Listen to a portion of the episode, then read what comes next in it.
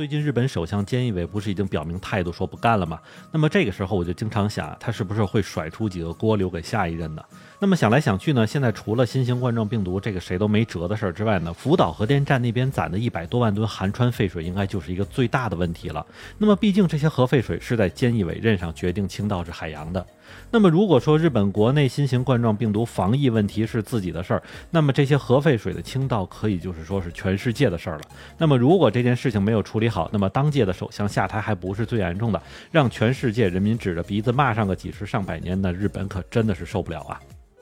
您正在收听的是下站时东京，我是在站台等你的八尾。OK，我还是在站台等你的八尾。现在只要提起福岛核电站啊，咱们马上能想到的可能就是超强的辐射，然后马上把这个核废水排到大海里，太缺德了等等这样的事儿。那么其实就在上个月的时候，我还真的就去了一趟福岛，并且到了距离福岛核电站最近的这个福岛县大熊町，而且我甚至还去了一趟这个位于大熊町的这个大野车站啊。因为各位可能不知道啊，这个距离福岛核电站最近的一个车站，它现在竟然还是正常运行的，并且呢，我也拿地图量了一下，这个车站到福岛核电站场内的这个。直线距离差不多就是六公里左右了，所以也是到了当地才知道啊，曾经这个科幻电影里描述的忽然间人类都消失了是什么样子啊？还有像什么生化危机的那种感觉，就是当时的一个情景。那么如果要让我描述一下当时的环境的话呢，那么就是这么一个镇子竟然一个人都没有，但是呢，大部分设施还在正常运行，知了呢也在特别使劲的叫，像什么交通灯啊也都还在那儿闪光哈，可是就是一点人生活的痕迹都没有。当时我自己还带着一个测量辐射的专门的那个报警器哈。就是距离近了，它会响的那种，可能也就是因为当时呢，我距离这个福岛核电站场内的距离是比较近了哈，因为不到六公里左右了。那么这个报警器当时就在一直滴滴的响啊，而且那个感觉是非常瘆人。其实如果要把这个场景带入到一个恐怖片里呢，就是这时候蹦出来一个僵尸，我其实都会觉得挺正常的哈。那么除此之外呢，我也详细看了一下当地的这些房子，感觉当时老百姓就是突然接到撤离指令之后，马上就跑了。因为我甚至还能从这个一些破碎的玻璃里看到这个屋子里的一些生活的这个日常用品都还在那里摆着。特别感叹一句啊，真的是在没有人居住的情况下，所有的东西都表现出来的是一种难以言喻的陈旧。那么就在这个福岛县大熊町镇子之中呢，这个四处都是这种拦路的网啊，或者是那种铁板什么的。因为这里边呢虽然是允许外人进入，但是不能够停。停留太久，或者说也不能进入到那些居民住宅最多的地方，所以很多路口呢都是摆着那种写着“返乡困难区域”这样的牌子，所以看着也是那种非常惨的感觉啊！而且这个路上经常还有一些这个破旧的车辆，就感觉真的是遭灾过后啊，虽然有十年了，但还是感觉这个灾难呢其实就是发生在了眼前。话虽如此啊，这个福岛县大熊町的周边确实都在这个重建。当时我开车过去那里的时候，所有看到的车辆几乎全都是工程车辆。那么出出进进的，就是在这个周边来进行重建工作。那么这件事儿，按照日本政府公布的消息说呢，就是要逐渐开始做这个灾民的返乡准备。因为就算是灾害已经过去十年了，那么这个地方还是处于在一个紧急避难的指令要求之中。所以如果真的想要让灾民都回去的话，那么做好清理工作就是必须的了。那么这里咱们说的。清理工作主要是三点，首先呢，就是要把核电站里的核燃料棒要拿出去；其次呢，就是核废水和以及这个污染的土壤要全部处理掉才可以。那么对于这个核燃料棒来说呢，其实倒还好解决啊，因为已经有了切实的方法。那么就会是在明年的时候，东京电力公司会采用一种英国制造的机器人进入到反应堆内部，然后把已经变形的这个燃料棒取出来。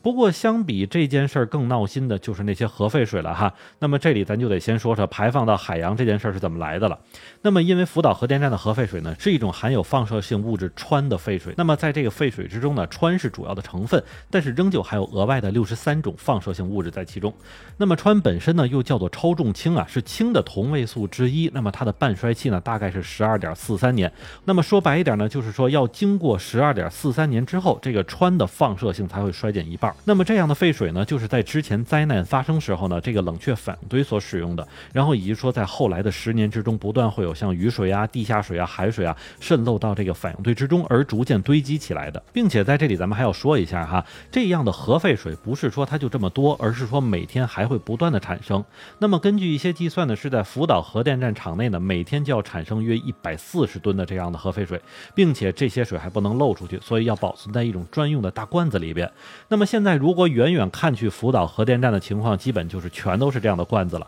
就在今年三月份的时候呢，福岛核电站内已经就存了一百二十五万吨这样的核废水，是不是特别惊人哈？而且根据东京电力的说法是，这些罐子已经装满了百分之九十，在明年秋天的时候就要达到百分之百了。除此之外，还有另外一个风险，那么就是福岛核电站所处的区域呢，是一个地震频发的地方。那么就是在今年二月十三号晚上十点左右的时候，福岛县这边又发生了一起七点三级的地震。虽然对于日本这样对于这个地震有着充分准备的国家来说呢，七点三级地震呢虽然不小，但是呢也好歹不会产生多么大的一个影响哈。但是对于已经千疮百孔，并且还有一大堆储水罐的这个福岛核电站来说，可就是很麻烦了哈。而且据说震中呢还距离核电站挺近的。那么在震后呢，就有工程师发现有不少储水罐的位置发生了位移啊。当时就有好多人惊出了一身冷汗，因为这些罐子和罐子之间是有这种管道来进行连通的，所以一旦出现破裂的话呢，那就基本代表当地会再次进入核污污染的状态。那么之前的努力也就都白费了，所以也正是因为这些啊，日本政府这边咬着牙挨着骂也要把核废水处理了，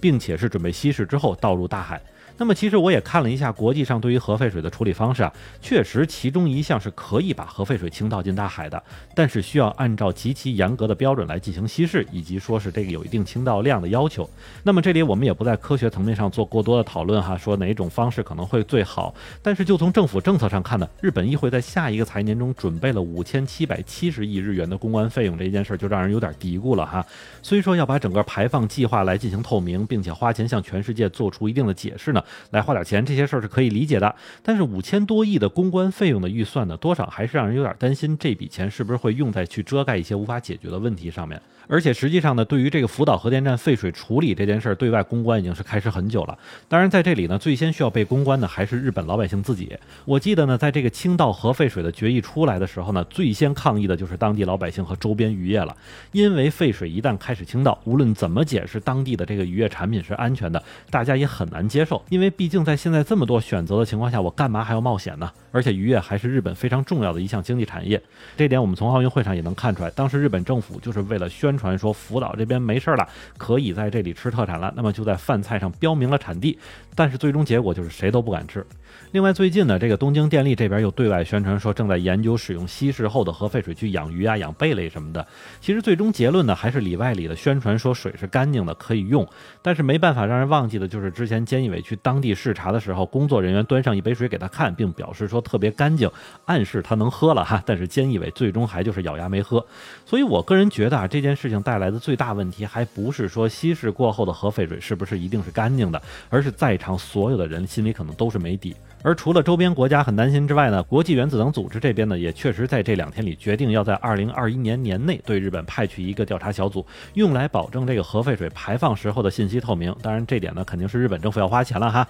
其实对于我个人来说啊，我倒并不担心说国际调查小组的公平性问题啊，因为一旦东京电力没有按照之前的承诺，也就是说将核废水稀释到国家标准以下的四十分之一的这样的程度，那么最先倒霉的还是日本自己。只不过有些事情，无论是对于东京电力这边也好，日本政府这边也好，还是国际原子能组织也好，它都是一次尝试，而这个尝试将会带来无法预期的一个风险。那么，如果一旦这个风险成真的话，五千七百七十亿日元的这个公关费呢，恐怕就会成为一个血淋淋的笑话了。